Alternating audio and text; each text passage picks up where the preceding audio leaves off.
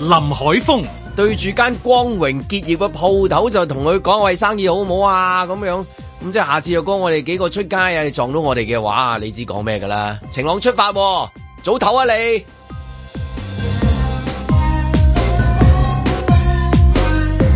阮子健、光榮結業可以變生意好，咁啊啱喎。佢條軌道係退休翻返嚟做，跟住而家做到最大，咁你又啱唔啱啊？盧覓雪、報名嘅時候，職業嗰一欄就填前政務司長。落區做公關 show，去到一間掛住光榮結業嘅藥房，竟然對住個老闆講：喂，生意好啊！ 唔怪之得，網上都已經出現咗每日關注李家超中文水平專業。吓、唔知阿葉問本人點睇呢？嬉笑怒罵，與時並舉，在晴朗的一天出發。本節目只反映節目主持人及個別參與人士嘅個人意見。早啊！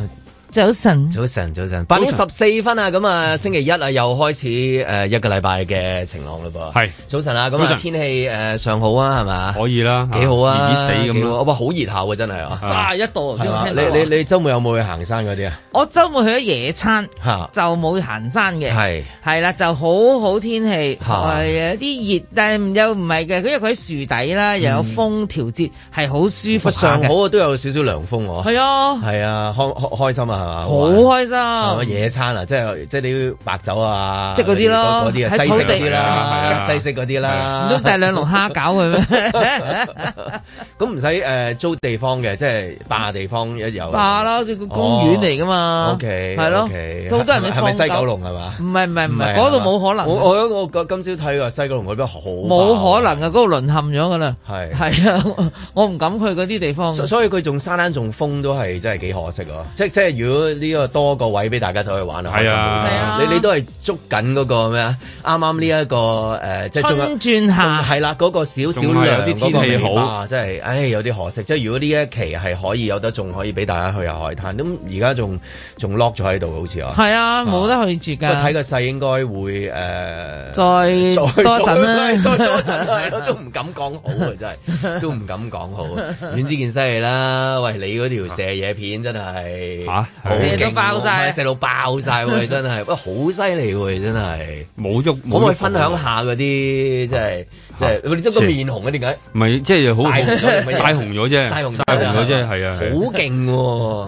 O K 啦， 射得多，唔係因為因為呢啲射得多哦個，每一個男士去到球場都最想做嗰樣嘢，佢做晒啊嘛，冇錯係嘛？即係嗱，踢波嗰啲一去到就係俾我射啊，俾我射啊！Michelle 你睇波你知道啦，梗係 啦係嘛係好係俾咁我啊俾我射俾我射嗰種。阿阿阿 K Y 係係一落場嘅，然之後係咁穿咗幾多球啊？穿咗十幾咯，十幾啊！你嘅十幾 high score 係乜嘢啊？三十。哇！幾低調嘅男人嚟得三十，真係型嘅真係。係 咯，呢個係細個先做到嘅，我覺得。係依咯家依哦我可家唔可以分享下？即係係依家係咪已經因為你坐咗好耐？誒、去到球場，跟然之後你係你你到底係試咗一次係即係失敗啊，定係話哦念晒經，我今日要做呢樣嘢啊，即係度晒去做，跟然之後唔好嘈我啊，靜靜低嚟做定點樣？我覺得係係嗰啲咧攞翻嗰啲肌肉嗰啲記憶咧，嗌翻佢出嚟就咁解。其實呢啲我諗係細個射得好多嘅啫，試過真係 狂射狂射，射到有一下唔應該係即係應該即係尾晚都做到嗰種係嘛？差唔多㗎啦。喂，其佢實嗰好隻似呢問米式嘅射球係將佢嘅前世今生呼喚翻嚟啊嘛，大佬。咁要有人見證。我嗰日就睇住佢咧就落去打啊波，佢就同阿曼兒講啊，誒，如果你一陣得閒幫我拍條片啦。咁我心諗，哦哦我心諗啊。黐線嘅，你打波有咩片好有乜拍？有乜咁好睇啊有乜好唔好睇？係係我都係咁諗嘛。點知道我見到嗰條片啊，又覺得 O K 嘅都喎， OK，係啊。哦，啊只不過我咁冇諗佢你你講個重點其中一個，會唔會因為多個女士喺度，所以又有你即係你一紮男人，譬如開會，我聽呢啲人講話，即係如果有你等一個女仔喺度咧，嗯係啊嗰陣嗰個陽氣翻返返嚟啦係啊，刺激到噶嘛！你打波嘅時候，仲有個觀眾嚇，尤其是女仔，可能你都會表現好啲嘅。我我我就唔係咁諗啦。嗯嗱、佢已經有心理準備。嗯，阿曼兒啊，如果你一陣得閒，佢好鬼客氣，我聽住佢叫。啊如果你一陣得閒咧，你你可唔可以幫我影拍條片？咁啊冇問題啦。唔係呢阿個係曼咪咪將自己個表現降低嘅先啊？即係其實如果你講咗就話兩萬而家一定要拍，我今日好勁啊！我射四十球，跟住佢會打嘢㗎啊嘛？你知唔係個問題係佢已經有心理準備，佢一陣間咧就要拍呢條片，所以其實佢已經有所準備去表現自己。嗱，即係如果唔係係咪啊你？即係入咗㗎啦已經入三球入咗啦咁，你有乜好睇撈撈啫？咗㗎啦已經係啦，我就覺得佢咧已經蓄勢待發，咁所以佢先有呢個要求，而又都達至到出嚟啦。你見到以目標為結果嘛？係係係以目標為係以目標為結係果咯。啊呢個係似啱對上一次，我唔記得係 C 朗嗰個誒咩啊，曼聯唔知邊場波啊，三球有嗰一個球誒係啊十二碼嗰啊球，唔係唔係罰球嗰球，罰球嗰球，佢好耐冇入過罰罰球啦嘛，其實根本罰球已經係差唔多已經係作廢咁滯，即係 C 朗嘅罰球已經完咗好似係。 係啊，唔咁講。跟住然之後第三球佢係哇佢又念經，你睇到佢個樣咧，成嗰種 build up 咧係係即係佢有講就係萬兒幫我影啊，萬兒幫我影啊， 即係我睇睇到佢個樣係。淨係入晒係咁念經，咁我諗啊，即係有陣時無論你做運動做咩都好，你入神嗰下，嗯即係如果你到嘅話，結果佢嗰球真係係啊因為之前幾球嘅嗰啲罰球嗰啲係冇咁。冇咁即係入神嘅，佢佢淨係有少少要我一定要我，即係因為佢入咗兩兩球啦嘛，跟住然之後跟住第三球啊嘛，咁又 hat trick 啊嘛，咁咁即係入神好緊要嘅真嗯係。其實咧講有好多運動嗰啲書咧，我以前都都睇過嗰類咧，就係講點樣進入一個即係即係其實都係一個 mindfulness 嘅一種狀態嘅，即係話進入咗去嗰、個都係一個正念嘅嗰個狀態。進入咗嗰個狀態之後咧，你就可以咧召喚翻你其實你練波嗰啲記憶 都話返返嚟問米式嘅啦，佢 係啊嗰其實係隻會咁樣嘅 喎，即係以前係以前有啲人去研究碧咸射波啦，咁又研究過嗰啲罰球專家射波啦，咁其實都係要除咗你話要瘋狂練習之外，就要去到嗰一下你能夠能夠唔好諗嘢喎，咁啊係喎，即係呢個我諗都係要要要係一個思想訓練大於你可能嗰、個。即係肌肉上面嘅嗰個訓練係係更加即係緊你呃要嘅。誒鋼琴表演，誒係啊畫畫係嘛，寫寫大字係嘛。係因啊，為無我無我狀態啊嘛，入咗一哦因為個。好多時候都係怕人哋影響嘅啫係啊嘛。其實佢哋平時嗰啲練波嗰啲咧，我諗嗰啲仲即係仲犀即係利你嗰啲你喺入球。樓下度打係嘛？係啊，即係如果咁真跟有人嗌收檔啊你，咁你即刻就。可能係冇噶啦。好生意啊你！所以所以 NBA 咪有嗰啲人喺嗰哦個喺度喺度喺度揈住嗰啲嘢喺度擾亂嗰啲球員咯。 咁即係呢個同埋有佢嗰力個籃板仲係透明嘅喎，係啊即係睇睇到到對面喺度噓你咁嘅咁喎呢。個有另外一種階係啦階段喎，即係一個就自己練射波練到我眯埋我都得噶啦，另外一個就有人喺度嘅，係啊而要當冇人。仲要唔怕俾人哋笑你啊，喺度噓你啊，或者佢根本就係特登攞嚟即係誒整蠱你啊咁樣，咁即係要進入去嗰一個嘅即係狀態嗰度，咁啊呢個我呢呢個一樣嘢我都開始明白啦。嗱，我我唔係喺體育上係學習到呢一係咪你樣眯嘢，眯埋行山可以行到去。唔係我係咧，我好怕醜嘅一個人嚟嘅。咁所以咧，我係你唔你唔好笑啦，人哋講真佢喺度笑，真係我係好怕醜嘅。咁好啦，我咧就係、譬如好多時我最初喺學習拍電視節目，咁我咪要好多時喺個街頭度開做個哦 opening 哦 tag，、哦係即係你自己企喺度講嘢。係咁你周圍人人來人往噶嘛，係咪？你個 camera，我係面紅耳熱，滴住汗，講唔到嘅，我係完全講唔到，我係好痛苦嘅。咁跟住嗰個導演都笑碌地啦，梗係話：喂，芝士嘅你平時口若懸河 f i l i f a 嗱，你唔係啊嘛咁樣。即係我硬一太嘅嗰下，我隻眼細睇，我隻企喺度擎晒，真係唔係講笑，係擎咗喺度嘅。嗯咁啊，唉，咁唔好拍呢個住啦，我哋入咗去拍完晒嗰啲嘢先，等你 relax。即係佢以為我未 warm up 啊個人啊，嗯拍完嗰啲出嚟，咪又係咁多人嗰條街嗰度，我都係要花好長時間。嗱，最難搞就係呢一 part 啊，即係喺其誒他嗰個啲餐廳入搞掂咗邊啊，啦嗰啲完全好輕鬆，from 一聲拍完噶啦，出到嚟我真係每次都企喺度。好啦，咁我都我都問我自己，其實有乜嘢咁難呢？嗱，嗰啲嘢都係我自嗯己。我又咁靚係嘛， 咪就係咯，係咯，我都唔啲 知。嘢又咁好味係嘛，咁即係話後尾，我完全明白你呢個就係、我當時擺唔低嗰啲場景啊，即係我係望住嗰啲人，嗰啲人就望住你，咁我就覺得好面懵，做乜你望住我啫？咁我係要好長時間去克服呢件事，到我一要即終終終於最後呢，我就係一望住個鏡頭，突然間周圍嗰啲人呢，好似唔喺度嘅。你嗯分享下呢啲啱啊，落區嗰啲探訪啊。係啊有嘢， 喂，好生意啊！ 實好衰嘅呢句。係啊你你咁啊，恭喜晒啊！ 恭喜晒全年年度晴朗年度最佳影片攞咗你。係啊已經係啊，哎呀，係啊得主得主係啦啊，阮子健袁志。健嘅嘢始終始終男人真係射，係啊，無論係我睇美斯啊，即係嗰啲連續射嗰咯，朗拿甸奴嗰啲咧，連續射角落頭嗰啲，啊你真係好睇嘅，真係你好想佢一連續一路射落去啦，咁樣樣係嘛？因為出下嗰下咧，即係好開心咁 啊！係啦，總我所以因應你，所以整咗個題目啦，就 係叫做運動能出，唔係能去火我想問中文，哦去火去火咧，其實就咁係去流嘅去啊，定係有禮衣邊個去㗎？其實誒誒，正死應該係嚟呢邊嘅。嗰個啊即係個去醫濕藥去醫藥用即係嗰個用就醫係藥用醫就藥用嗰個就就嗰個係用藥物每一去我嘅。落個字嘅時候，我都驚話啲人一般人哎一就定係咁諗就係去火，就即係諗個出字啦咁樣。係啦係啦係咪要正寫寫個禮衣邊嗰個去字咧咁？因為嗰個就係藥用效啊嘛，藥用啲即啦係健康上的講法。如果唔係 你，如果唔係你有第二啲考慮因為因為啊個 嘛。個都係呢個禮拜攞場紙嘅 bling bling 射波啊、打籃球啊、排球，好開心啦，係咪？應該球類運動係 嘛？即呃係即係教練又好開心啦，係嘛？即係大細又好開心啦，應該係嘛？你誒你都跟住應該有波打啦，係嘛？誒冇打，呃我未哦未係約打係波，係我未你約打波你。你你係你係打拳，我未約打波，因為最主要咧就係我上個禮拜見到有一個誒足球教練啊嘛，就批評呢個要戴口罩去踢波啊嘛。哦佢話你係你你你原裝錄啊，我粗口都唔想俾佢聽翻係嘅，係即係係咁咯。係啦，嗱有個留言所以唔去知火啦啊係咪嗰個啦，阿 Simon 佢話咧就係誒運動能去火，跟住下一句就係口罩焗暈咗咁樣，咁咯，咁呢個都係普遍好多人都 係係啊都係有焗焗到暈暈地但但係嘅冇啊！你個個都係照一定要你遵守規矩就要咁樣噶啦嘛係，。所以好多人係扮暈咗啦。 O K，咁啊，阮之健就話咧喐下當做咗呢 個呢個係啊呢個係好正常可唔可以嘅分享下咧？誒，因為好多人都係 你話即係階段性勝利階段係啦，就所以咪落去喐 下咯，係嘛？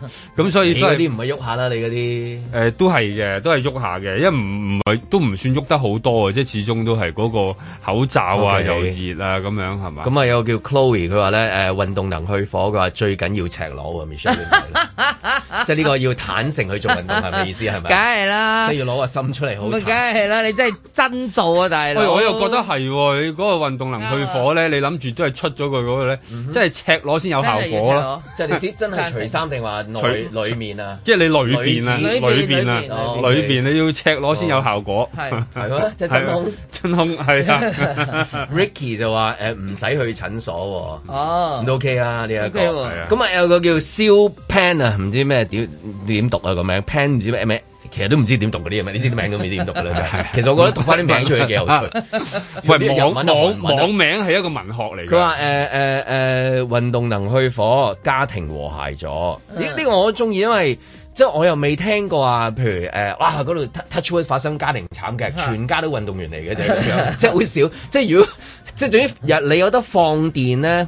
對於嗰個你安多芬啊，所有嘢咧都係比較好嘅，即係好少話，喂，你本身又係羽毛球嘅，佢又打籃球嘅，嗯佢又踢波，你除非成家喺度賭 嘅啫，就跟住就就攞命嘅啫。好少家庭慘劇就話個丈夫不滿個老婆去打羽毛球，係咪？又或者個老婆不滿個老公啊去去去打高爾夫球係打高爾夫球而釀成慘案或 嘅。者三個都喺度賭波，賭翻大家。即 係其實通常就話哇佢賭錢或者佢酗酒咁就嗰啲就話會咯，咁所以啊運動 O K 嘅呢個。咁啊，跟住誒阿蔡卡亮啊，好似嗯即係誒電視節目嗰啲頒獎嗰啲 咁樣，抽到蔡卡亮，佢話誒運動能去火，誒、呃實火變虛火呢個就呢都個係係喎，喺中醫嘅角度唔係好明啊呢個呢個 呢中醫啊叫佢翻屋企飲多劑藥先，係啊 個執多劑，執多劑。O K，咁啊誒，跟住啊。阿 Bonnie 啊，有一個呢個交俾阮志健啊啊啦，佢話咧運動能去火，咁啊有幾英文字係 L 嘅，跟住就係樣都 fit 咗。哦，咁啊係喎，你見好多嗰啲人運動之後咧，嗰、個樣咧容光煥發㗎。係啊即係係啦個 L 嘅意思可能係係咪 lazy 啊，或者係 losers 啊，係嘛？係啦即係真係能夠係令啦到你個樣容光煥發。或者窿 係啦係啦啊，lonely 都係啊，係 Lonely 喎，真係啊喎，真係 Lonely 喎啊。嗯精毒男係啊，咁啊，阿英腰啊，佢話咧，我中意呢一個啊，我中意呢一個。今朝佢話運動能去火，消防車救火。嗯 即係嗱，但係首先佢兩個火啦，係啊一個係出，一個係淋熄佢啦，係啊即係一個係着，一個係冇咗啦係。邊一班消防員啊？運動能去火，咁而兩個都係即係你做完之後係即係高度評價嘅。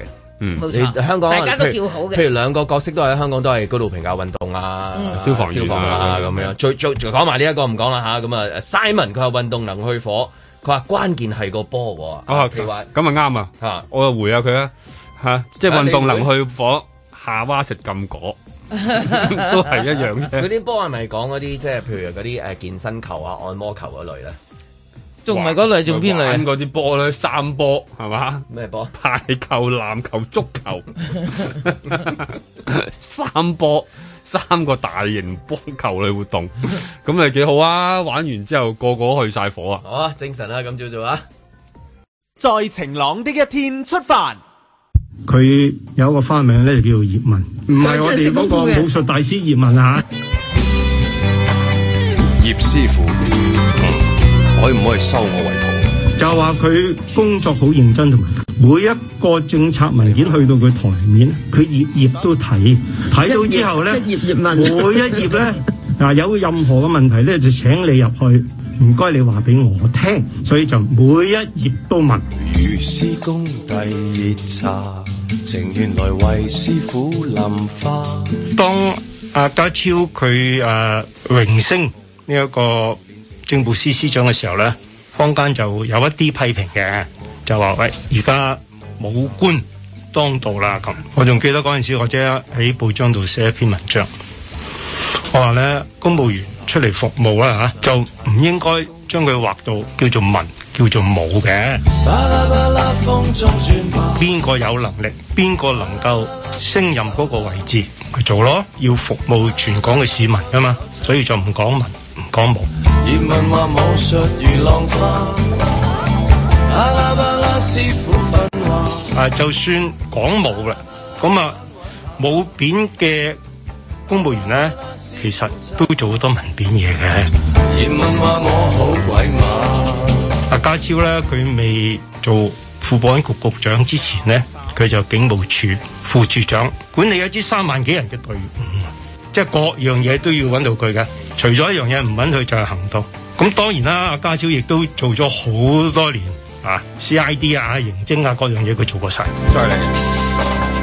如宗師遞熱茶，明日來為師傅通淋巴。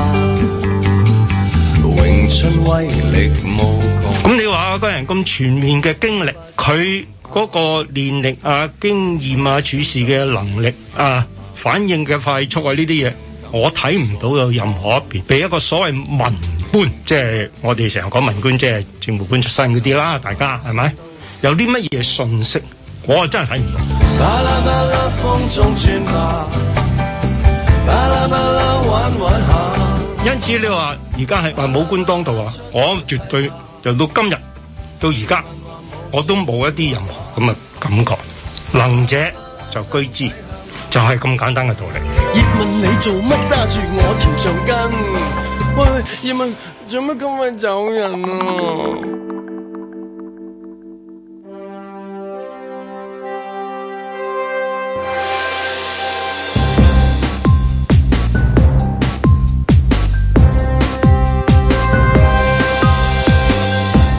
林海峰、阮子健、盧覓雪，嬉笑怒罵，與時並舉，在晴朗的一天出發。呢一呢一招係點啊？Michelle 呢一招，呢一招啊呢招犀利資啊深傳媒人啊，查一查呢一招啊，攤啊服啊，定係點啊？咩嚟嘅咧？呢一招呢啲梗係叫小念頭啦，對我嚟講，呢、個小念頭呢，就係、將一啲小故事啊，好細緻嘅，同埋係鮮為人知嘅，咁啊忽然之間就揭開俾你睇，哦，原來佢有呢一面嘅咁啊樣，嗱、即係好肯定呢，嚟緊就會話俾你聽，嗱、佢當年考童軍呢，考幾多個章，嗱、最難考係邊一個，咁啊佢曾經拯救過一隻誒水母㗎，因為費事俾人鋸佢做海蜇皮啦，你明啊？即係即係呢啲小故事，林林總總一定有。啊係咪？因為嗰度出面個個都問緊啊，正光啊，正光啊咁樣。未寫起嘛係咁啊就係講下第二啲先係嘛，即係你你你你攻呢邊，誒我就借你個力係啊，然之後攞翻過係啊去就俾翻俾你咁樣樣，係啊就係呢一招啦。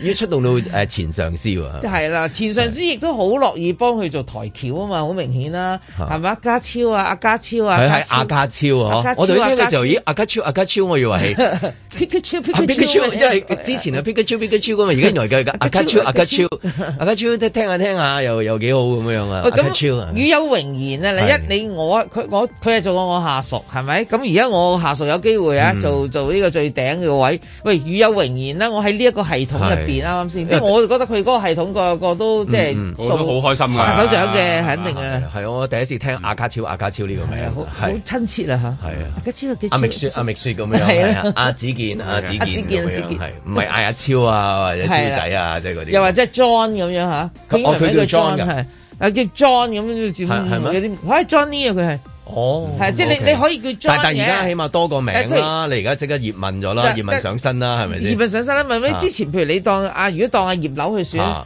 Regina 咧，阿 Regina，係 Regina， Regina，Regina，即係你 Regina 唔會話阿淑儀嘅，嗯嗯係咪嗯先？嗱，咁家超阿家超阿家超阿家超咧，嗰種親切感又強過叫嗯 John 噶嘛，咁我就覺得啊係咯，咁好好親力。唔該晒蜜雪啦，咁樣 係啊咁樣交俾阿阿子健又同我哋分享下啦，好唔好啊？子健，我覺得呢排應該會好多一呢類古仔㗎嗯啦，即係話佢依家講緊佢葉問嘅呢一類故故事啊，葉葉都問啊咁樣，咁我諗應該會多翻好多佢嗰啲即係誒、呃生活嘅一啲誒、呃、點滴啊，或者多年以前破過啲咩屢破啲咩奇案啊，或者有冇你子健試唔好過意思，你將佢嘅小念頭打多一次喎，聽落。啊？唔係，即係我想話嗰啲 有趣，有啲有即係嗱趣小位。念頭係應該係每日都練 嘅，重複又重複 係啱嘅。上一雙門真 係真係照得一次喎，照照顧點 先？咁啊，咁啊，即係同射球一樣。都係不斷練 習嘅，我諗下點樣 點樣講咧？因為佢冇咩嘢，你你都冇咩嘢可但以，你都冇咩可以諗但到但佢可以講嗰到個更嗰加個多葉嘢。問咧係之前做咩上個禮拜有一份寫咗，但係佢去拆嗰個葉問嗰個意思又同上司拆嗰個唔同噶嘛，有少少唔同噶嘛。嗯第一個出嗰個時候就係話，哦，因為即係佢加多句就因為哦佢唔熟嗰啲嘢，所以咧就要問同事。咁啊一個啦，咁但係咧上司出嚟解咧就話唔係，佢係好認真工作，所以每一樣嘢即係話同一同同一個招，佢拆嘅時候即係有一個拆法係咁樣嘅，跟住上司嘅拆法就係咁樣。咁但係會唔會係笑佢嘅咧？以前啲同事啊係即係攞呢個名嚟笑唔佢。排除呢個有可能時有一啲嘅。花名咧，即係永遠都有佢嗰個後邊有個有個係啊，係你花名學係好好花得名學意呢樣嘢得意㗎。㗎我哦有個同學，我有個係中學同學個名叫博士，係啦，因為明佢啦，明啦，係你你明啦啦已經明啦，明啦嗱呢啲嘢真係我哋讀做過中學生嘅人就明㗎啦係，博士。即係佢有兩飛用噶嘛，係啦係啦佢一飛就係免用，一飛係抵用㗎嘛，係啦永遠都係咁噶嘛。即係好多時候，你覺得誒、呃可以好正面嘅，亦都可以係佢其中一啲係啦，即係係可能係一啲弱點嚟嘅咁樣。咁我我又覺得呢啲花名應該會慢慢即係會會會廣為流傳喎，有啲咁乜咁嘢即係話上司出嚟就係話俾你聽，我而家定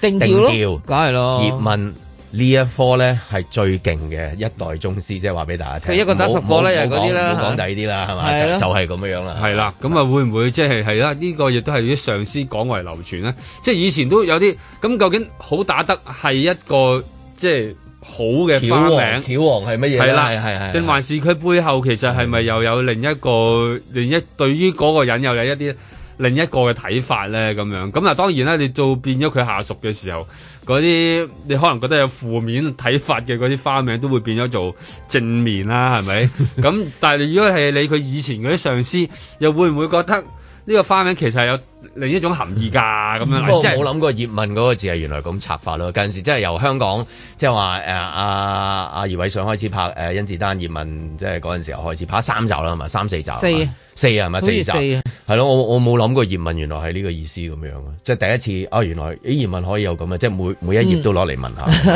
下，哦係咪啊？你啊葉問你點會諗到啫？哇葉師傅嚟啦咁樣。嗯我聽過一個又好笑，冇即係用呢啲名咁樣咧。我有誒啲朋友咁樣，咁嗯啊成日講，你知咧下屬一定要講上司壞話噶嘛，嗯係咪？咁咁跟住咧，佢哋成日喺度一班人咧，佢係同級嘅，咁啊佢成日話誒嗰個核能人、核能人咁。我心諗呢個世界有人叫核能人嘅，咁即係啲會爆，係咪會爆？嗱，我唔知，咁我就好好奇嚇。我話哦你其實你講緊你邊個？嗯咪我老細咯，咁佢異口同聲。我話點解你叫做核能人呢？你嗯唔記得佢姓咩咩？我即係自己讀一次。哦，核能人曾，哦，佢姓曾㗎，我姓曾嘅，哦，佢姓曾。咁嗱，你咪佢話咁你唔記得佢姓乜咩？險喎真係哎一額汗啊！真係呢一個係啦翻譯係啦唔容易讀佢姓真 係。如果係啦啊朝頭早攰少少，我黐我少好你想筋咧，我咁我唔知就個嘅節目就完㗎啦，真 係光榮唔係業就正我所哋我謂哋就你會生意好唔好啊我我哋就出現咗核聚 變，係啊，咁咧就有核輻射，咁咧就又要啊 咁啊出現咗好多核廢料。 係啊。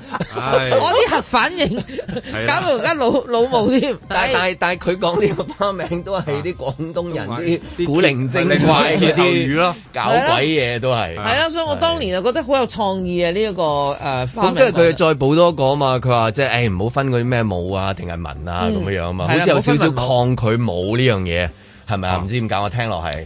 即係佢佢就誒、你唔好講下舞啦，舞都做文嘅嘢噶嘛，即係咁樣樣係嘛？即係即係啊又加油。嗱，我其實呢一點我覺得最唔明白點解要介意係人哋咯你話點武解官？要介意咧咁你係紀律部隊出身，你一啊定係武官嗰個系統啊嘛，所謂正所謂武狀元蘇乞衣， 咪就係 啊係。冇咪冇咯，係咪咩？你有有咪有咯，啊咪就係咯，咁你嗰啲文官你冇冇冇要操嘢噶嘛，或者你咩咩識步操啦，佢都冇操過嘢，嗯係咪先啦？啊咁嗰啲係文官，咁啊大家係明白㗎。同同埋誒，佢、真係冇嘅原來，嚇即係武功嗰個武啊。冇係咩？係啊，佢係誒練練嗰啲誒氣功啊，係嘛？哦即係阿阿 John 啊阿 John， John 啊，佢即係阿卡叫超，卡超內功，內功佢嗰啲係誒好即係練咗好多年氣功噶嘛，好多人都係嘛練氣功嘅，香港氣其實就唔係佢仲係練係最咁巧，佢真係有練詠春嘅，哦佢係嗰科因㗎。為我你唔係你係即係即係睇武官即係佢又唔高手係真係好話武俾你聽嘅樣，你嚇明唔明白？你睇唔到佢好武嗰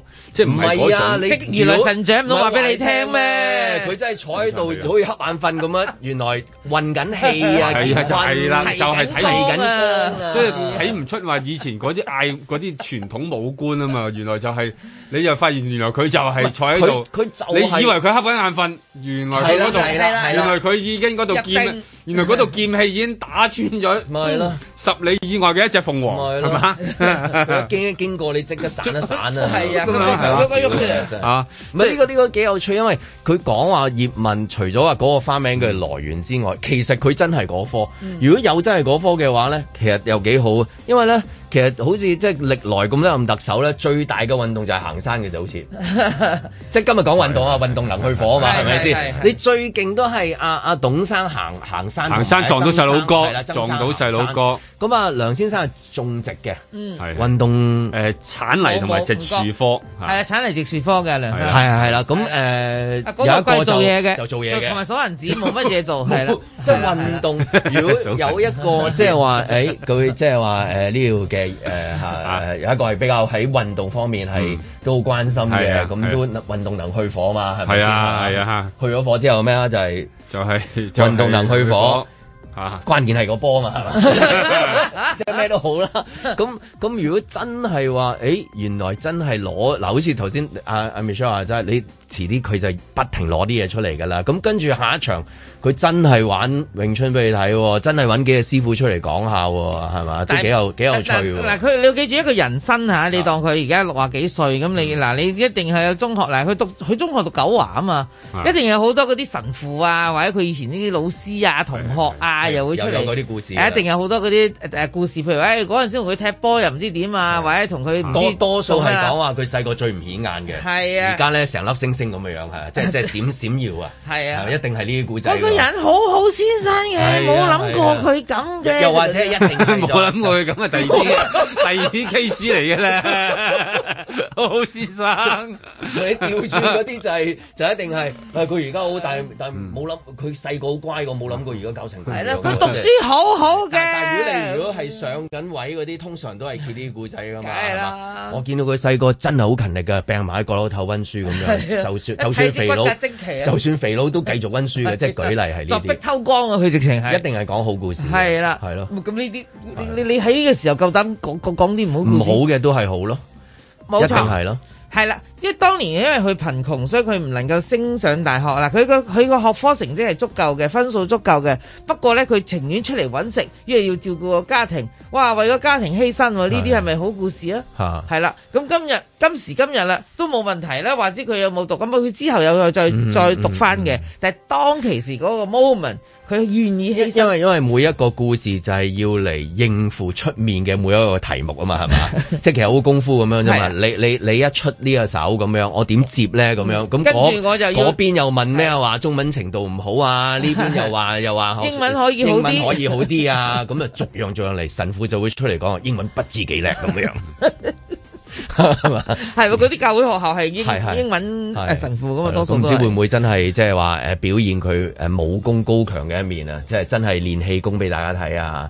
真係好打得啊！哦即係我不過依家大部分都係木人裝嚟嘅啫，即係你唔會話有個真人同佢同佢行出嚟同佢試下噶嘛。就算問題都係唔係啊你即係就算問題都係木人裝嚟嘅即係啫，我唔會有真人行出我我我意嚟。思係，如果你譬如好似以往咁樣，你做好多宣傳啊，咁啊，然之後有啲團隊會度噶啦嘛，就係係欸不如叫真係叫啊叫啊甄子丹嚟咯，好唔好啊？嗯即係就類似啊，係嘛？即係咁樣一係齊啊嚟一齊一齊嚟試下啦係係啊，啊咁或者係講喂下真口係真係同啊，即係我唔知佢跟邊個師傅啊，真係揾翻佢師傅出嚟。如果係誒誒葉師傅嘅葉公嘅，咁就揾翻葉公啲師弟啊，唔知咩啊咁樣。佢一系列幾個一系列人一系列成扎就係即係一代宗師咁樣啊！喺你最中意講嗰個 係咧啊，係啊喺觀塘碼頭咧萬人撒萬劍萬咩人係啊詠春小念頭，係小念頭係啊 一齊嗌即係阿家超，即係咁 樣，攤服攤服咁啊，即係會做呢啲嘢噶嘛？係咪如果唔係等幾時做啊？咪而家做啦，等星期一跟做大啦何事啊？唔係啊係啦。呢啲就要逐樣逐樣拆出嚟，一定有一大 team 人就係問你有呢樣啊？誒、我哋做呢樣啦咁樣樣，因因為誒、呃、識武功，識一啲係，因為呢啲真係國家，真係真係咁你歷誒歷史係啦非物誒啦物質文明啊唔係唔嚟啊係㗎反正嘛嗰隻 friend 係啦係咯嘛係。咯咪咯啊同埋有乜好得過而家咁樣嘅狀態我覺得啫？因為其實佢佢學詠春已經蝕咗張啦。啊點解點解點解因為當年啊學大聖劈瓜，嘣！哇！嗰啲咪仲型，哦，即係嗰啲誒動作動作比較好比較大嗰啲啊舒展啲嘅，係係啦啦。。嗱，呢嚇個詠春其實相對係收斂嘅，即係佢嗰哦打啊個雜㗎動作嘛係打啦。近咁樣。咁你嗰啲大聖劈瓜係好大㗎嘛，係即係睇嗰睇人啲動啦作，睇人砰聲啦㗎，大嘛。嗰啲留翻你啦。我唔識㗎， 其實。長拳啊嗰啲啊嘛， 係咯係咯啦係咯，咁所以我就覺得唔緊要嘅，而家陸陸續續咧，慢慢你會可以好多面貌去睇下阿家超嘅，嗯，係會真係即係有個呃千人齊集詠春係嘛萬？人啊，唔好千人啊，萬人少啊就係萬人啊千人千人真要啦係太少啦，千啊人。千人千都人其實有咩意思啊？你要組織咗千人都唔好 唔好錯啊喎，打到亂晒大龍啊咁樣。我萬人一定有，香港咁多嗰啲即係詠春愛好者香港係啊真係好多。係啊係係啊啊，咁啊應該好快嘅啫，行過啲公園都有啲喺度推下氣功咯推下氣功手啲咯阿伯，觀塘碼頭萬人氣功萬人齊氣功集氣，係齊集齊氣集 氣。運動龜波氣功啊！運動能虛火啊咁樣係做啦，即係真正嘅運動啊嘛！呢個係係即係唔係嗰個運動啊嘛，係選舉嘅。五月八號之前係咯一定要做晒佢噶所嘛。所以就 Frank 可能會嚟㗎啦，真係嚟㗎啦，嗰度戲出嚟嘅。在晴朗的一天出發。房屋問題啊，係香港解決多類問題嘅重要嘅鎖匙嚟嘅。喺花園你產積雪，但我感覺熱到發紫。因為房屋問題除咗係居住環境嘅問題咧，亦都係一個貧窮嘅問題，亦都係一個社會點樣去分配資源嘅問題。所以房屋誒嘅問題嘅解決係重中之重，房屋嘅問題亦都係多年累積落嚟㗎啦。所以我唔會低估需要去解決問題嘅難度嘅。一邊屋頂有雪，一邊打風撇雨地理想斷裂。土地供應嗰方面統籌嘅工作咧，可以令到啊一啲重複嘅程序啊，或者部門與部門之間嘅融合咧，係更加有效。無論你住索里不是隻眼，還是你愛我知。咁喺建造嗰方面咧，亦都係啊喺啊不同嘅環節咧，如果經過一個有效嘅統籌咧，或者係諗一啲方法咧，將嗰啲程序壓縮咧，亦都係好可能咧係將整個樓房嘅建築咧，都係會加快嘅。心甘願意。你作為行政長官咧，你講出嚟嘅嘢咧，人哋就當你一定會做嘅喎，唔可以講完之 後咧，到時上咗妝之後就話：哎呀，原來唔得嘅，唉唔話 啦。咁期望就變咗失望咯係。政綱咧係都係一啲比較係方向性方向、性原則性嘅嘢，咁大家就唔好諗住哇啊點解呢樣冇提嗰樣冇提咧？咁咁一定有好多嘢未有提㗎啦，係咪？約你去街睇戲，遊覽吃喝玩樂。嗱，好多人講嗱，你個主席團、顧問團啊，我 declare 先，我都係呢啲好多人。嗯咁呢個咪即係其實花樽嚟嘅咧？我哋唔係咁理解，大家都諗住話，喂選舉，梗係希望越多人支持你越好㗎啦。冇錯啊特別喺啲社會上嗰啲啊好資深啊、德高望重啊係，對社會又有影響力嗰啲人啊，佢哋能夠支持你咁，真心在意。令到增加你自己啊，有個又鼓勵自己，係又可以俾到信心人哋。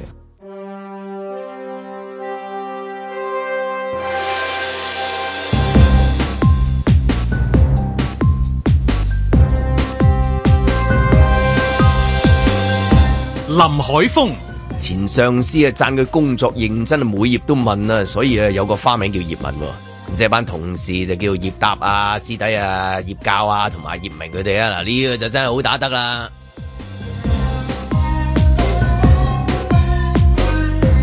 阮子健、禮拜六日有咩睇？誒、呃有部關上海嘅四月知咩嘛？話唔俾睇嘅，但好多人睇咗喎。你睇咗未啊？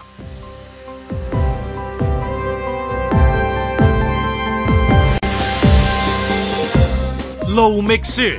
Anson Lo 成為年度男歌手，有人話爆冷。喂呀，話晒都係佢自己公司搞嘅頒獎禮啊嘛。不過嗰隻 Mega Hit 係咪年度之歌呢一點呢？其實真係有得拗下喎。嬉笑怒罵，與時並舉，在晴朗的一天出發。咁啊，誒葉問又誒多多另外一個版本啦，即係有一個叫唔明葉問，有一個叫做一隻認真葉問，即係多多兩個大師喺度啦。咁啊，到底邊個先係咧？咁啊唔知啊。咁啊，但係總之就呢期咧就係應該係 mega hit 嚟嘅啦，應該係係嘛？即係呢兩個禮拜啦，係咪應該係嘛？五月幾多號啊？八號啊，五月八號係咩大節啊？就誒嗰日咧就母親節嚟嘅，哇！亦都係誒香港誒第五屆第五任嘅行政長官係咪？係咪數落去應該喂第呢五？呢個呢個係誒，即係擇日啊，定係即係話咁巧嘅咧？我諗都係摘過下嘅。如果擇日又會點樣咧？如果擇日係好係係好事定唔好事咧？咁我諗俾多啲人睇到啊！嗰日可能會好多人去屋企啊，有即係有有冇同母親一齊啊，會撳着個因因為嗰日就應該電係視機啊全部都係去晒慶祝母親節㗎啦係啊係啊，訂到位，訂到位啊飲茶食飯啊誒感動啊，係啊買禮物啦感動天係啊啊，即係全部都係向嗰個方即係向唔啊，會唔會一家話人嗰日好開心啦係咯。如果嗰日啲人好得閒，又有其他嘢，又有啲其他意見㗎啦。咁如果你邊係有意見啊？而家啲人，而家你純粹而家啲人係就掛住出去用係啦消費券啊，去購物、去食嘢㗎咁啦你。掛住帶住媽媽出街嘅話，咁咪唔會有人哋用大擺個媽媽上台咯，係咪嗰日啊就個個都擺晒媽媽上台啦，就係我要同阿媽飲茶，我要同我媽食因為嗰飯。日一定會得得到個跛就係世上只有任媽媽媽媽好啦，得得家超好啦，就係家超好啦，就係咁樣。咁你如果揀過嘅話咧，就係好日嚟嘅喎，係嘛？我懷疑就係嗰個都有真係諗即過嘅。係如果係真係揀嘅話，係好日咯。係即係你你有乜好得過全年就係母親節啫啊？仲有咩嗯咧？萬聖節南東，同埋啲人唔會咁七月七鬼節，係咪七月十四 鬼 節？七月十四 啊，即係咁樣樣。即係唔會話咁咁火噶嘛，就算你係哦係嘛，即係你通常如果你又有又去得出得街啦，又可以同阿媽誒食下飯啊咁樣，咁大一家都般嚟係係講， happy，個社會個 happy 心理狀況裏邊都係舒服嘅就咁 all good 咯係樣咯，係啦，咁你。雖然你唔咁，你唔會知話多唔多人討論啦。咁唔多人討論，都起碼嗰個氣氛係祥和嘅咁樣。咁咁咪咪算係其咁實咯。某程度上越少人討論就越好啦嘛，係啊因為嗰日都係大家個心情都嗰去個咗又慶祝講我媽媽要嘛，買係啦，花，又係要咯落花墟，咪係係咯，嘛千嗰五個又話人要又你冇份 à, 啊，等咁誒咁咪最好啦，投完啦，哦完咗，哦宣佈結果啦，咁如果係咁巧嘅話咧，就係真係好好啦。即係佢冇揀定嘅，即嗯係呢兩個可能性啦。一個就係、就係即係話誒得到祝福就呢一日啦，係即係咁樣。另外一個咧就係、就照褪褪褪三個禮拜，係啊褪完一個禮拜咁係樣啊。咁咁你當時係全年三月褪咗落去噶嗯嘛係。對對對，另外一個係差唔多咁好咧，就係不過趕唔切情人節，即係去翻二係月，你除翻話我哋褪翻上去翻唔到轉頭二月十四號選得唔得啊？咁樣咁又過分咗少少，始終雖然有時光機都唔奇，係係咪先？如果佢話有時光機嘅話，你都要信㗎，係咪？咁會唔會係純粹係誒誒誒樓上會比較得閒翻少少咧？因為例如五一黃金週過後就啱好五月八號嗯嘅，係即係五一跟住然後過咗幾日啦嘛，佢放晒假啦，哦好好啦，五月八號啦，啲人放晒假啦，可以誒、呃即係翻工做嘢啦咁樣，咁、都可能係有個咁樣嘅即係決定啦。父親節係幾號㗎？父親節，父親節第誒六月六月嘅第二太遲啦，已經選咗啦嗰陣時係嘛？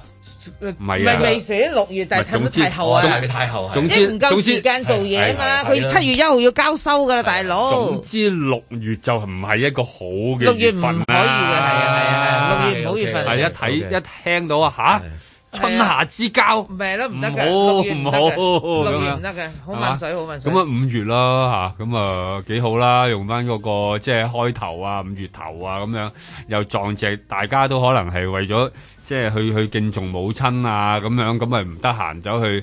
你有咩討論啫？唔使討論啦，咁樣咁咪件事就 O K，咁咪搞掂咯。即係如果你話啲人好得閒嘅，又討論啊，又又好關心你啲政綱啊，逐個去好斟酌啊，咁樣咁又有另一個問題嘅。咁你突然間答唔到嘢，咁咁點算啊？咁係咪依家咪揾啲誒呢類嘅日子喺度啦？咁啊誒，只係啊叮囑啲選委誒、呃、會嗰個投票咧，希望就快啲出到個結果嘅啫。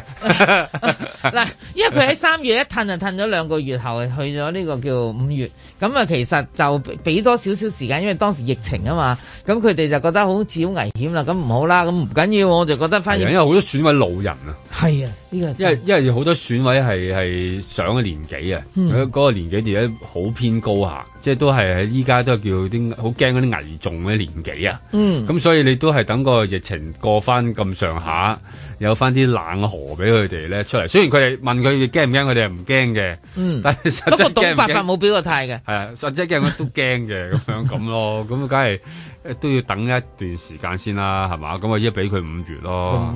都向好啦，咩都嚇，即係我意思話，係嘅即係就算見到你話光榮結業個鋪頭，你都話即係問佢生意好唔好啊，嗯都係一個向好都但係。個人結業嗰個就應該係誒市場策略嚟嘅，我諗都係，即係依家 好多好多都係咁啦。市場策略都話自己光榮結業，即係最後今天啊最後今天嘛，嘛三年 都係最後今天啊係咯咁所嘛，以三我年覺。得又唔係咁出 奇嘅，咁咪光榮結業，咁咪最後今天。但其實我就覺得我我真係冇覺得佢佢講嗰句説話，即係嗱，光榮結業就喺上邊，佢又走嚟同人講，哇生意好啊！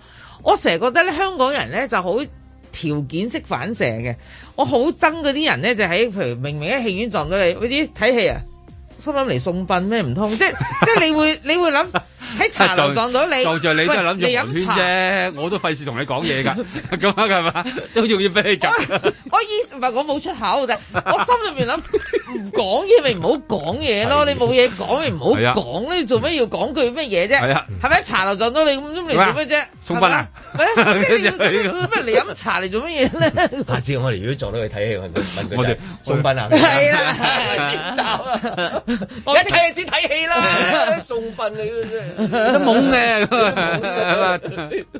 但係有陣時傾偈係咁啊嘛，即係譬如喺誒公園啊、行山啊，喂早晨行山啊，係啊你咧行山 咯，誒好啊，下次見啦，係啊，好好嘅啲關係咪就係咁嚟㗎啦。我喺西灣河碼頭你唔接見受呢到啲㗎啦兩個伯伯仲犀利啊！係啊佢哋已經剝晒衫落落去游水 啊！游水啊！ 三通安排啦，係啊，咁點答 啊？點答啊？佢係啊，係係啦，嗱係啊係啦，嗱佢會唔會答話送殯咩唔同？咁兩個咪叫我咯，係啦，好意思啊但係其實佢哋已經浸咗喺度啊！傾佢喺度偈啊話嘛游水啊，係啊，跟住第咁又有得搏落去嘅。我翻工得一個人同我講係啊早晨啫，我唔會同佢講啊夜晚咩而家食懵啊你啊，嘿黐線走。同埋一浸落去，大家都知個水温噶，幾亂啊朝頭早就係即係大家左鄰右里，呢啲叫寒暄啊嘛寒暄係啊啊，即係我見到你喺下低射波，射波啊阿健，嚇！中分啊，你點答我？送賓咩而家？ 咁我會點啊？以後啊，唔講啦，我唔講嘢咯，我變成一個孤獨嘅 人咯，我咪有情緒病咯，唔開心啦，唔開心咯，唔開心啦。跟住人哋話咁要同人傾訴啦，同人傾訴咪話你俾錢咯，射波啊！傾訴嗰個嗰個導師都話。多啲同啲陌生人溝通， 係啊譬如見到人誒做運動啊，同 人做運動啊，大家互相問候。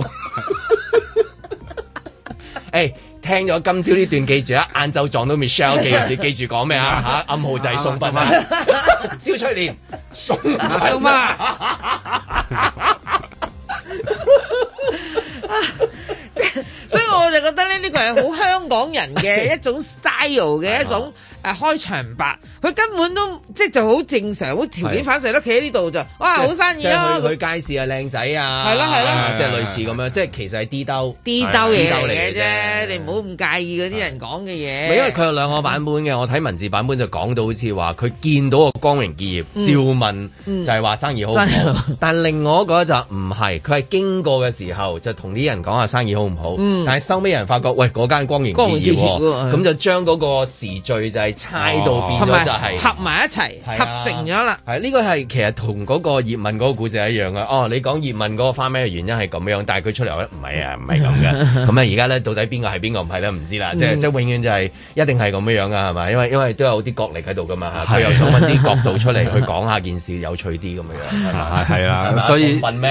但係即係我哋賺咗呢一個幾轉，係 不過不過，如果就算係見到啊，我想話咧，有時候望住呢啲位，咁點咧？執 笠啊！咁唔會咁啊！唔 即係你唔會。你如果日本人嗰啲，即係譬如見到光榮紀錄嗰啲，就嗯辛苦晒你啦。啊即係佢會鞠躬噶嘛係啊係啊係啊，即係會鞠即係躬嗰只噶嘛，多謝你啊咁樣。嗱佢唔嗱，即係譬如阿 Michelle 啱上禮拜講嗰個誒牛腩啊牛腩咁係樣，你去到你一定會講哎誒唔該晒，多謝係我晒。真係你真係有你服務咗嗰個街坊咁多年係啊，你嗰啲筋骨係即係就係係就勞損就為咗你就哋班人 serve 就係大家奉獻咗佢㗎啦係咁啊嗰啲咪叫光榮結業咯，係咪係啊光榮結業啊？係咪？即係如果光榮結業排佢嗰出嚟間光榮結業啦咁如果你去幫襯啊 whatever 邊個都好，你經過一定係一定係你俾錢嘅時候，喂多謝晒，唔該係晒啊。係啊係啊，因為我都有冇你 serve 我都有嘅話咁點做會享受到咁好冇錯，我就覺得咧，其實所謂 D 兜嘅開場白，其實都可以多一下嘅咁樣係。嗱，只不過佢琴日經過光榮結業，佢唔會行即係嚟一門口嘅啫。喂，點啊？啲啲鋪租真係咁貴啊，嗯做唔住啊，係咩啊？點啊？啲來貨點啊？哦喂，跟住又話啲誒伙計人工係咪過高啊？即係嗰啲誒誒時薪啊，因為佢一問落去咧，全部都關佢事，因係係為佢要政策會係係點樣去搞掂。再加埋佢個花名叫葉問啊嘛，冇錯咁咪葉葉都 問，咁佢睇嚟應該走唔到咁就嘅，業業都要答，係啦係啦就要業業都要滅解決，冇錯咁啦咪。走唔到啦。咁你咁點點搞走啫嗱，首先一係咪香港嘅租務管制係要成立咧？係嘛？第二嗱，如果租務啊，如果牽涉個租金嘅話，好啦，跟住咧就係、呃工時啦，最最低工資嗰個價錢係咪應該要降翻低啊？又又又要問標一樣標準工嘢。時又如何啊？係啦，咁啊標準工時又點啊？咁跟住嗰個呃福利啊、人工啊，跟嗰住又個開始慢慢講下到渠務啦嘛。係啦即，係後唉，面嗰冇個啊，渠成日爆屎渠喺後邊， 所以不惜煩擾啊，唔做。係啊，嚇屎渠問題有牽啊一發動啊全身啊嘛係。咁你點會行埋去出出問佢？哇，點解做唔住啊？係啊嗱，呢句真係萬萬不能説出口啊！同埋又話啊，會唔會係嗰個行業要轉型啊？嚇係咪啦？係咪冇咗自由行啊嘛？你快啲通關啊啦！即係等於你朝頭早嗰啲即係泛泛之輩，大家嗯係嘛？即係啊咁泛泛之咁巧交撞啊泛之交，sorry 唔好意思啊，泛之交， 你都唔可以誒問得太多噶。係啊，哎即係就係嗰句點到即知啊！就係游水 啊，連咁樣係啊，你咧游水咯咁樣。你一問佢屋企點啊？誒咁啊死 啦！佢一分鐘講個維基俾你聽。係 à. 啊 跟住以後就會煩住你，你又你又忍唔住，你又講自 à. 己啲唔開心嘢啦。兩個喺度講啦，哇講咁到就講到連唉啲白渣都浮翻上嚟啊！嗰度係咪啊？即係啊個細佬哥係移民啊啊，個孫係點啊，我好跟住掛就住有啊！政見啦，係啊係一一日都係你啊，跟住兩個鬧交咯我俾。面你游水， 啊我唔我唔碾死你，啊就會去呢啲啦。變咗兩個伯伯咧，就喺所以下次見到 Michelle 都係如果睇戲嘅話，睇戲啊咁啊，俾佢鬧完都算啦係佢嗰 真係唔好講。句，都係送問比較好，都係送問 比較好。啊！因為你再慢慢講落去咧，一路講講兩個，可能真係真係因為咁不和嘅口角㗎，有噶嘛，啊係嘛？成秋喺後邊解決唔到係啦，真嘅係咁多算大啦家。家家有本難念的經。即係你覺得，因為如果問得太多就會太太麻煩啦。冇錯啦，咁所以佢咪只能夠啊蜻蜓生意好啊點水，係即係啦，生意幾好啊咁呢句即係見人講人話啊嘛，呢句説話點知佢真係睇唔到上面嗰四隻大字啊會唔會嘛另外一樣嘢咧？即係請啲玄學大師嚟分析下，會唔會當時係時運太高，真係睇唔到嘢咧？都即可係能你係你你而家咁 mood 到啦嘛？喂，大佬好行噶喎，而家係係係係咪係先？係即係照住個太陽，係係咁你真係上噶啦嘛，大佬！你真係時運高嘅時候，啲嘢真係睇唔到。同埋即係係佢啊你你可能譬如林鄭月娥喺佢身邊經過，佢都睇唔到嗰隻啊，有一種叫做話翻俾你聽，喂，你你你你嗰個老細喺唔喺係因為嗰度，係咩係咩係咩係咩係咩？因為好特別㗎，到嘅時候你你望下，其實只不過過係幾個月之前或者呢幾個月裏邊咧，即係即係都冇乜人問佢嘢啊。佢可能喺條街度掂行掂過咧，你唔會得閒理佢噶嘛。而家佢而家好似出巡咁樣嘅話，要去到前邊有幾個特警，睇嚟要開路，後邊有一班人圍住，然後係咯，你見到有嗰啲地區人士又又傍住咁樣，即係其實咁佢又佢都自己可能咧。即係都都都好多嘢喺度搞啊！淨係認嗰啲人名啊，你諗下嗰啲地區人成日又又友好咯喎，又又介紹自己喎，又跟住然後你都知嗰啲人嗰啲卡片後邊有十萬樣嗰啲 title 啊咁樣，咁你諗下呢啲都呢啲都我諗我諗已經搞到佢暈一暈啊！再要望埋光榮基業，仲要諗埋，我諗佢講到好生意都算算係算係幾好啊！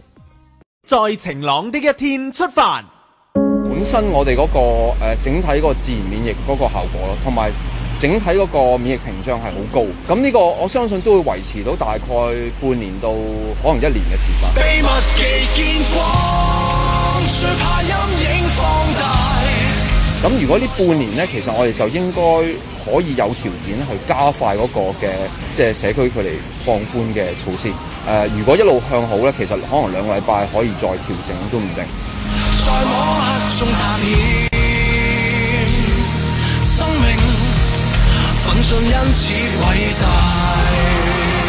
咁但係有啲緊要嘅地方唔可以改咧，就係、譬如嗰個疫苗接種護照嗰、個規定，五月三十一號一定要三針，咁呢個好重要，好重要。第二就係可能誒、呃外防方面，暫時都係相對地要緊一啲。越唱越不卻步，協方者不要嘈。咁同誒內地或者外國通關咧係重要嘅。咁我相信，如果我哋香港係可以好穩控，一定係嗰個整體嗰個嘅疫苗接種率好高，再加埋本身嗰個確診數字都係好低嘅話咧，咁我相信同內地同埋外國通關咧，其實係指日可待。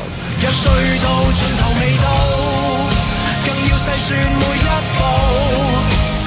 初初搞呢個熔斷機制咧，就係、因為誒、呃要保障香港咧唔好太多入口個案，亦都要保住啲隔離檢疫設施。但係去到今時今日咧，我哋隨時香港已經有四百幾萬人感染咗啦，亦都接種率又高咗好多啦，有一定嘅免疫保護啦。秘密地見光，最怕陰影放大，內心顯得渺小。現時咧係真係睇唔到有一個反彈嘅趨勢啦，或者係可以咁講就係疫情係慢慢係緩慢咁係有個下降嘅趨勢。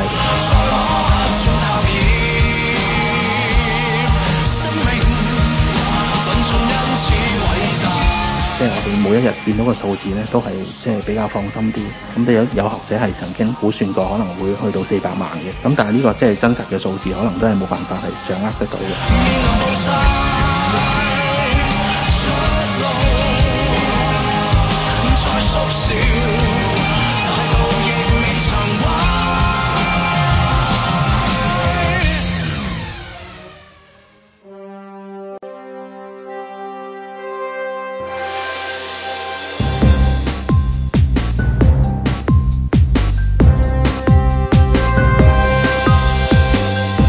林海峰、阮子健、盧覓雪，嬉笑怒罵，與時並舉，在晴朗的一天出發。咁啊，天氣就誒、呃越嚟越熱啦，應該係嘛？咁就但係誒、呃，應該整體上面嘅嘢發生都應該係向好嗰方面發生嘅，應該係嘛？係即係個劇情應該都係 係嘛？啱頭先聽到啦，啲誒啊啲專家啦，專家教授講係啊啊，係啊係啦。咁啊，講緊咧，香港已經有一個即係嗰個抗疫嗰個即係免疫屏障啦。咁啊，因為都係嘅，你都已經差唔多，你都啲推算都中咗四百萬或以上啦，咁樣。咁其實都要嗰個病毒，除非佢真係要變咗變一變咗種，然後嗰啲疫苗啊或者你身體嗰啲免疫細胞完全搞佢唔掂嘅啫。咁如果唔係嘅話，其實你好難嗌佢再翻發，即係嗌佢再中嘅。即係其實即係係咯，即係好難嘅。其實如果要以以嗰個，因為大自然就係咁樣啊嘛。即係你冇得話話用把口講啊！佢會佢會即係翻嚟，即刻翻嚟，你唔唔係你諗住噶嘛？但我見呢啲專家真係要傾下偈先啦。嗱，孔繁毅就建議啦，啊其實可以再再放寬一下我哋而家啲所社交距離措施咁嗯樣。但係許樹昌又話：，誒、你你又唔好咁亂嚟咁樣，即係好嗯似謹慎啲又謹慎啲。咁我就係覺得啲專家都搞到我頭暈啊，簡直係。啊，都都係嘅，有啲就話哇嗰、個，有啲就講到關於嗰個放寬嗰、個誒、呃呃熔斷機制啊嗰啲咧，嗯好似就太鬆喎咁樣咁。嗯咁其實除非嗰個病毒變咗形嘅啫，但係依家又冇冇話其他國家又公佈話嗰只病毒已經變變曬形，變到即係完全唔認得佢，已經唔係完全唔可以叫做 omicron 啦。咁又唔係咁喎咁樣咁，既然都中咗咁多，咁都你想都想解釋下究竟佢點樣可以再中，即係都都好想知嘅。你講嗰、個即係 A 咁講，B 咁講，令我諗起即係之前都出現過呢啲咁嘅情況，咁結果咩咧？咁啊，誒、等啦，由我嚟講啊，每日同大家講。啊啊啊咁而家又唔使講啦嘛，係啊，咁啊跟住又翻翻去好似之前咁樣樣啦，誒、你又咁講，佢又咁講，咁啊搞到 Michelle 啊陀陀令咁樣，係啊，咁啊，因為因為其實而家誒最最大問題就係之前覺得就係好多人你有你講，佢有佢講，咁大家令到即係市民無所適從。嗰個疫情記者會都係因為誒係係講嗰次話。即係會封關啊嘛，嗯係嘛？即係講到咁啊，一個咁講，一個咁講，結果就大家去搶嘢食啊嘛，嚇！即係搶下嘢買，咁結果咪跟住出出咗個疫情記者會。啊係啦，等我嚟啦，等我嚟啦，等我啊嚟，一除錘定音咁樣。係啦，啊咁跟住後尾佢話：，誒，哎其實大家都唔恨見到我 嘅，所以咧，當啲數字下跌到咧，就去到啲叫即係誒唔係過千咧，其實佢就拜拜啦。嗯咁跟住好快啦，即係一段時間之後咧，佢都真係唔使再見面啦。啊係咪真係唔使見呢？係咪應該都揀個好日出嚟見下大家咁樣啦？既然都不差如差唔多冇晒咁樣咧，不如冇晒就出嚟同啊，誒冇晒啦咁樣樣，即係好消息宣佈埋一次咁咪好咯。 咁 又即係如果講所有嘢都係好嘢啊，咁係你始終都有嗰一日㗎啦嘛。咁譬如七日變五日，五日即係變重變光三幾日，年啦係啦，又即係如此類推，咁樣嘢都係放寬夜晚幾多誒去到幾多點酒吧，即係咁樣啊呢啲啊。係啊，咁啊，即係最最好係咁樣講，同埋誒講翻，因為如果其實今日咧都係一個都幾幾好嘅日子嚟嘅。如果你證實到話誒嗰個數字仲係繼續下降緊，即係代表住上一次嘅復活節假期。啲人個個咪話湧咗出嚟嘅，咁呢個專家當時都好好擔嗯心，嗯好好憂慮啊！哇，你哋又湧出嚟啊！咁如果湧出嚟咧，如果要爆嘅話咧，通常最即係去到今日，如嗱，果啊今日廿五號啦，已係啦，經如果今日都唔爆咧，就係咯應該就唔會再爆因為到復活㗎節啦假期最後一日咧就係十八號啊係嘛啦，我當你玩晒幾日之後啦，咁而家都成個要爆禮就拜要啦，爆晒㗎啦。係啊即係如果今日都唔爆咧，就即係證明就算啲人咁樣湧出嚟發，都唔即係爆嗰陣時見到長洲嗰粒魚蛋咧，就算係凍食都得嘅，係嘛？長得 長洲粒魚蛋本來咧係大到咧，我喺誒、呃即係中環嗰個碼頭都望到嘅啊。但係當嗰日咧啲人多到之後咧，係遮住翻嗰粒魚蛋嘅，所以其實係係好誇張嘅。係啦，嗰日即即係已經係去到咁誇張地湧出嚟啊！跟住原來西貢嗰啲嗰啲哇碼頭啊，嗰啲係啊咧已經係即係排晒長龍啦咁樣。咁都冇事咧，就應該見到嗰個疫情就真係都好都好確實㗎。即係如果今日唔見唔到，哇！突然間大幅反彈啊咁樣，咁其實見到啦，一路都係下降緊啦。咁啊真係產生咗㗎咯喎，即係嗯嚴格嚟講，咁啊真係可以進一步嗌同人哋誒溝通下㗎咯喎，因為。依家係最好時候可以同人哋去去翻誒、呃可以去到去到通關啊，即係同外國啊嗰啲，因為依家係最強啊！我諗喺成個香港嗰個免疫力嚟講咧，嗯即係話啱啱中完啦，然後大家喺一個最好嘅嗰個免疫狀態下邊，就應該俾啲人咧出下去啊，啲人入嚟啊，城市民會唔會即刻寫一封公開信叫啲朋友啊、啲做生意嘅朋友啊翻翻嚟啦咁樣樣係嘛？嗯要啦，家人係啊，最好再親戚啊咁樣樣。再寫一封哀信就嗌，不如俾佢哋，因為如果佢哋唔驚嘅話，我哋都冇咩好驚喎。其實係，即係我哋都已經中到八八九九啦，咁然後大針亦都打咗八八九九啦，咁藥又買埋咯喎，即係而家其實有藥噶咯喎，咁你你你如果唔係而家去開翻俾佢，咁你你仲等乜？即即唔知佢等乜嘢嘅喎，即係你你嗰個航空地圖真係會冇噶嘛？唔飛嚟就唔飛嚟㗎啦，嗰啲航空公司話佢唔派啦，係嘛？嗰啲公司走就走㗎啦。再等成熟啲嘅時候先至即係話誒公佈咯，係咪啊？係，即係 timing 未到啦。係啦，嗰個成熟係點樣咧？唔知啊喎有人轉交我諗醫生我諗都係要，都係喎我諗都係要等即到係百分之百係即係百分之二百即係差唔多係啦，係 firm 啊先至。科學嚟講又冇係百分之一百啦，喺呢啲係啦，所以我諗都係等可能要有新人士、新作風，哦係啊都係咁理解呢啲時間係啦。咁然後就好快啫然後就宣佈一個好嘅消，指日可待咁呢個係一個好嘅消息嚟㗎嘛，嗯即係話啲人呢個最好嘅消息係啦，啦呢個係香港啲人最希望我擲咗日聽到㗎嘅消息㗎啦，係啦我唔中意擲日，啲擲人咗㗎啦啲。人飛去第二度玩，去日本，去邊度咁人哋都開翻，咁然後翻嚟唔使過冷河。咁我想問下，呢個係應該係即係話誒誒分開斬件式逐日逐日啦，即係嗱好牌有好多喺度噶啦，你一定要派噶啦，我一正所謂一鑊過咁樣 啦，定係哦誒逐次逐次一個禮拜一個禮拜，即係會倒數咁十九八七五四三二一嘣咁啊，最尾個最開心就係係翻下下，啊即係類似係咁係樣，啦係應該點砌嘅啊你？我依家就驚咧，佢哋有冇人會突然間偷步派晒好牌啊！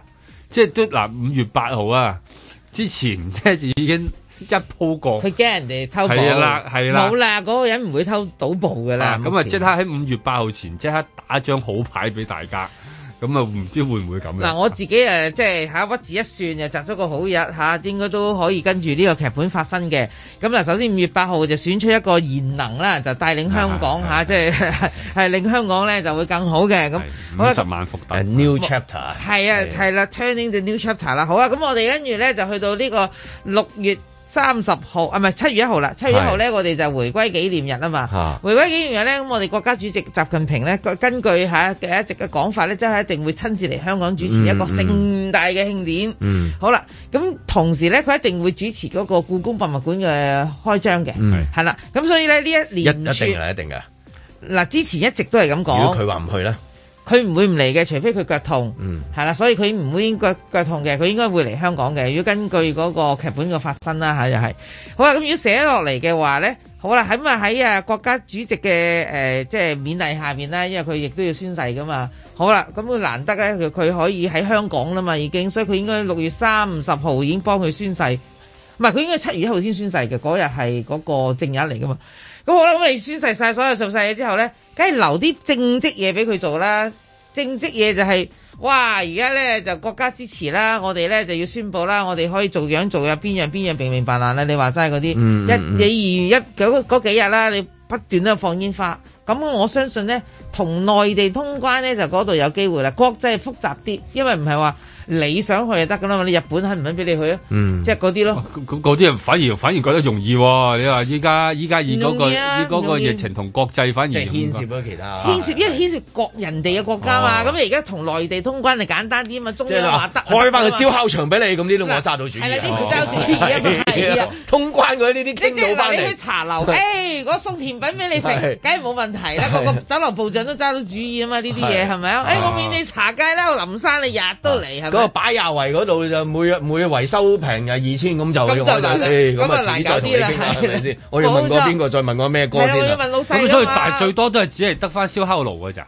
燒烤爐啊啦、海灘哦啦，喂，唔使戴口罩去行山做運動，呢啲你你都開心嘅。酒吧啦，酒吧可以開翻啦，係啦，即係呢必啲咯定係高興嗰啲啦。夜晚食啊嘢可以可以食得嘢啲啦，食到十晏二啲點啊，啦，或者係係咯誒冇晒呢啲嘢啦，係任你嚟過啦啊咁。但係個係風話豪翻個澳門俾俾俾你啲香港人過去，又會唔會又又容易啲咧？我覺得誒有眉目啦，因為澳門咧就啱啱宣布咧，就係誒即係內地人、香港人咁啦，你去澳門咧誒、呃、應該係港台啊，sorry，港香港人、台灣人咧，如果要去澳門咧，就要自費做檢檢測測啊，係啦，嗰度牽涉大概兩千蚊港幣啦，你當咁咧佢就係歡迎你去嘅。咁而家嚟，你呢個叫第一步啫嘛。而家四月尾吓、就第一步，去到七月啦，係咪通翻晒啊？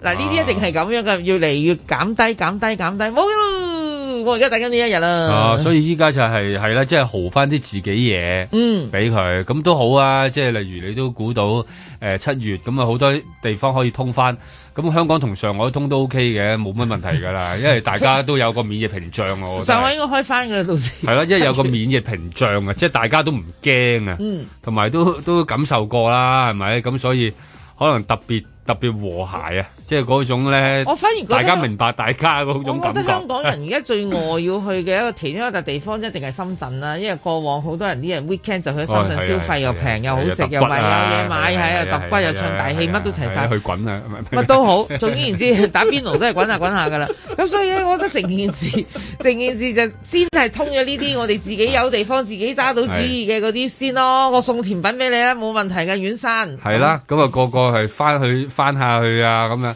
咁啊令到佢嗰種感覺咧，啲人就覺得誒誒、呃美好噶咯喎，又即係俾佢哋食下嘢啊，係啊玩買下嘢係玩玩下下玩下啊咁啊揼完一身骨之後落翻嚟咧就鬆晒係啊，嗰日去咗火啊！係啊，當堂就個感覺唔同啦。咁啊誒，如果終極嗰個，我覺得都係即係香港人最關心旅遊嗰個啦，嗯係咪？七翻嚟嗰個唔使七日五日啊，而家五日啦，係咪？而家五日啦已經講啊即係降低到將翻嚟五日唔使再隔離啊，或者做生意嘅朋友，例如哇香港嗰啲唔使啊，即係嗰啲咁。但係但係嗯我諗終極係就係去旅行呢樣嘢啦。係咯，係嘛？即係咁到底即係呢一個即係如果係 Trump 卡嘅話，邊個去做呢樣嘢？好似即係嗰啲嗰陣時咪啊，你啊咩旅遊氣泡，你傾點啊，好開心啊，去新加坡灣啫嗰陣時啦，係嘛？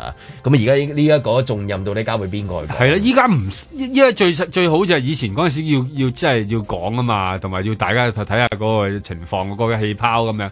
咁而家人哋都唔使氣泡啦。之前啲依家啲新加坡，之前同個新加坡人傾偈，佢就話去咗轉泰國 啦，啊佢哋佢哋去咗轉歐洲咁啦日。本俾大家入去玩係等日本嗰邊去即係去宣佈噶嘛。係咁啦但係翻嚟唔使隔離嗰個咧，嗰個緊要啊啊嗰個係最大。我見到即係話，除咗你即係話自己嗰啲傾得點之係外啊，呢個一定係咁去最大邊度都嘅。好啦，唔使隔離就係啊，即係嗰個隔離唔使啦，只需要咩咧？七小時喺屋企留低就得㗎啦，即係唔好七日啦，七日翻嚟仲要七日喺屋企，咩做乜係係啦咪？都係翻嚟七小就算你時啊，翻嚟香港誒居家隔離三日，我都哋都覺得好癲㗎，都好一流啦，係直好好㗎情啦係。係係啊，啊仲可以同公司講話我翻唔到嚟啊，我係宣啊住先，有三日唞 下，三日瞓覺都好舒服㗎，係啊咪係咁踎屎喐嚟喐去扮開工咯。 喐三日啫嘛，畫隻你眼俾自己係啊咯。咁但到底邊個去宣佈呢一個咧？唔知係即係誒嚟緊嘅，即係話新一任特首啊，定話新一任嘅政務司司長啊，首即係啦如此類推啊，呢即係啲真係咁高咁樣。興。係啦，呢我諗呢啲啲誒呢啲大嘅牌嚟噶嘛，對於佢嚟講，梗係佢要出嚟一嚟要同花順咁樣， 係嘛，咁先至夠夠犀利噶嘛。啊因為你呢一講呢個一定係全部歡呼噶嘛，係係嘛啊即係好少人會話就係，切翻嚟唔使隔離啊，即係係咁，啊真係辛苦咯。 因為如果你有新人士一上場，唔係俾啲筍嘢你咧，咁咁一嚟就派啲好硬嗰啲嗯咧， 即係係頂唔順噶嘛。一嚟通常都係有啲，蜜月期嘛係啦，話晒都即係點都係點都係有甜頭嘅。即係大家回想翻下啦，即係咁多個咧，個個都係一嚟嘅時候都係甜頭咁先咁嘅。會唔會啲嗱甜之頭後之後苦個弟弟啊嗰啲咧，係就係係就冇陳皮妹食咗先係啦苦茶後就唔上知嗯係嘛？咁但係你話開始係都係甜頭嚟嘅，同埋我諗呢個旅遊甜頭應該都比較安全。咁嗰個啊喺咁多個甜頭嚟咁嗰講，個嗰個甜頭即係包贏嗰個甜頭，即係生果盤啦，係係啊咪？係啊係分開上啦，定係一嚟就整個生果盤咧？即係你可以咁樣噶嘛，譬如五日咁樣，好，我而家宣布咧就係三日咁樣，聽日會有好消息，再等多兩日啫咁，跟住然之後，我我又跟住就覺得呢一日，跟住然之後，跟住最尾嗰個就係完全唔使咁樣。生果盤最緊要個盤夠大喎，上面又西瓜又提子又菠蘿，又仲擺兩件嗰啲桂花糕喺度，咁啊嗰種嗰個嗰、個氣勢好似好勁啊嘛，但係都知係唔值錢嘅嘢嚟噶 嘛，即係即係好容易搞掂嘅嘢啦咁樣。咁我諗都係一次過豪出嚟㗎啦，可能係一上任放就應該煙花咁啦，係大家都知臨尾一定係噼里啪啦噼里啪啦，隻眼都花晒佢啊先。喂，即係如果你唔係咧，你你碎碎碟碎碎碟，啲人覺得你冇啊，最慘就係覺得咧，咁所以一定係儲埋先出呢一拳就重拳。踏破鐵鞋路未雪。放寬社交距離措施後首個週末，有食肆負責人指生意額明顯上升，甚至較去年十二月旺季更好。亦都有市民指期待戲院重開好耐，一早就約咗朋友嚟睇戲。限聚令放寬，戲院重開，加上消費券效應，各區嘅商場都人頭湧湧，唔少市民都選擇同屋企人又或者相約朋友外出用膳，打邊爐係其中一個熱門選擇。喺放寬社交距離措施嘅第一晚，我都係去咗打邊爐。嗰晚真係座無虛席，全場爆滿。由於堂食只係做到十點，目測最多都只係做咗一點五輪生意。唉，咁都叫做好過冇生意做啊嘛！相隔三個幾月，第一晚可以同朋友一齊食飯，食乜好呢？我都有問過自己。第五波冇夜市堂食咁耐，有乜嘢冇出過街食嘅先？再屈指一算，哦，中菜、西餐、日本料理。從來冇間斷過㗎吓，壽司、鐵板燒、天婦羅啊，就更加係交替幫襯添啦。結果排除法之後得出啊，打邊爐同埋食串燒咯。打完之後先至醒起，原來冇得出街打邊爐啫。我喺屋企又或者朋友屋企都有打過喎。最誇張嗰次係我自己一個人喺屋企食麻辣火鍋添啊！朋友升職加薪請食飯，佢揀咗自己嘅街坊飯堂啊，喺半山惠城道斜佬頂嘅居酒屋。呢一晚仲有個主題嘅，就係、清酒配對吞拿魚之夜，每道菜都用上唔同嘅部位，又每道菜都配埋唔同嘅清酒。我哋呢個四人組合都好耐冇合體過，六點半都食到十點鐘啊！如果唔係夠鐘瞓覺，今朝要起身返工，都真係唔願扯㗎。原來我蝸居酒屋比我打邊爐更深。請客嗰個約嘅時候都仲問埋，喂，有冇興趣食日本生蠔啊？我真心冇㗎，但唔知點解又答咗有。於是乎佢嗱嗱聲掟埋四款生蠔攝入去，啊食完覺得其中兩隻都唔錯，一隻叫風雅，另一隻叫獨眼龍啊。食之前侍應生一口氣講解，但係食完之後乜鬼都唔記得晒。都唔係冇理由嘅，除咗每道菜配唔同清酒，佢仲有一壺 house 嘅 sake 放咗喺度任你飲啊！我哋四個人其中一個唔飲酒嘅喎，三個飲嘅邊個捱義氣頂咗佢好呢？一個就話：喂，我顧掂自己先啦；另一個就話：喂，我啱啱做完手術，有心無力喎。頂走呢個重任就唯有交俾我咯，所以到走嗰陣喺門口玄關位着鞋嘅嗰一刻，係啊，呢一間餐廳嘅設計上面，一入去就好似日本人返屋企咁，先除鞋換拖鞋，好住家 feel 嘅。嗰一剎那，我真係以為自己返咗鄉下啊！喂呀，原來我追餓嘅唔係邊種食物，係返鄉下去旅行啊！